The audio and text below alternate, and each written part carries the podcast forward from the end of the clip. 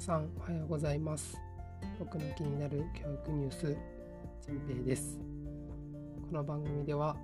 平日毎朝6時頃にその日の重要そうな教育子育て学校などに関するニュースを5分程度で紹介しています。朝の通勤通学の時間おうちの時間に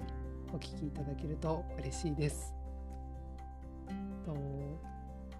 昨日は京都府の府知事選挙がありまして、まあ、僕は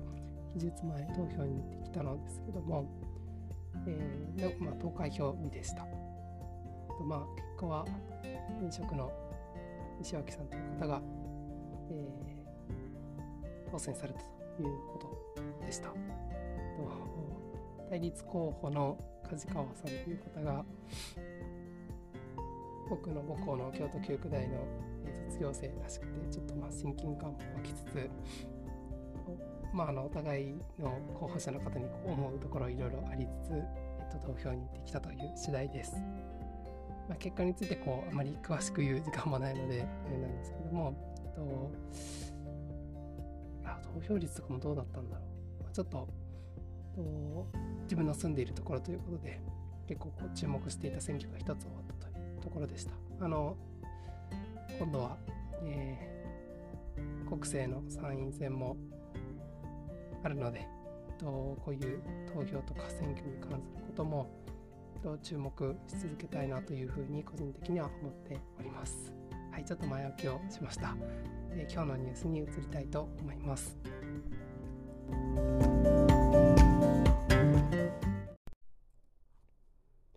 今日は金曜日付の教育新聞さんの記事を紹介します。執行免許の再授与しやすく更新制廃止法案衆院門会で可決というニュースを紹介します衆院文部科学委員会は4月8日教員免許更新制を廃止し新たに教員研修の記録作成を義務付ける法改正案を賛成多数で可決しました。文科省は改正法が施行される7月1日時点で有効な教員免許状について特段の手続きがなくても有効期間のない免許状として教壇に立つことが可能になると確認しました。さらに更新講習を受けないまま執行してしまった教員免許状についても都道府県の教育委員会が定める申請書など必要書類を提出すれば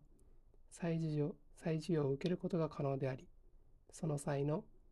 事務手続きの簡素化を検討する考えを明らかにしました。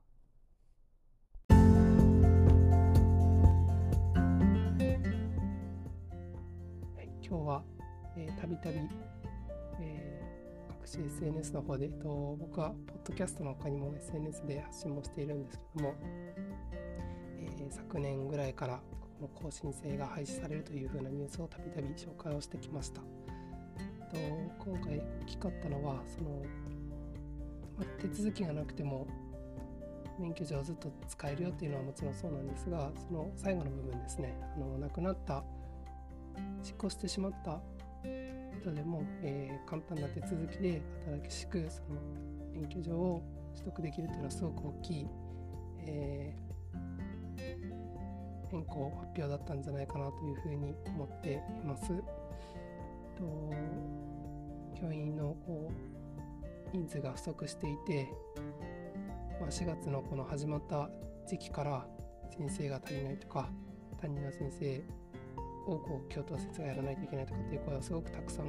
聞いているんですけどもとこの本来であったらこういう更新性がなければ、えーとより多くの人にそういう先生になってもらうチャンスがあったはずなんですけどそれがなかなかなくなっていた。でもこれからはそういう亡くなった人に対しても、えっと、こういう手続きをしたらもう一度教団に立つことができるので、えー、やってくれませんかというそういうふうなお願いとかももしかしたらしやすくなったりするのかなというふうに想像しながら、えー、聞いていました、まあ、そういうふうになったらいいなというふうにあの願いも込めて、えー、そういうふうなことをコメントしました。はい、というわけで今日のニュースは、えー、免許更新関するニュースでした。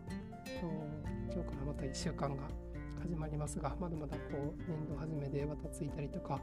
お忙しい方もたくさんいると思うんですけども、えー、お体と、え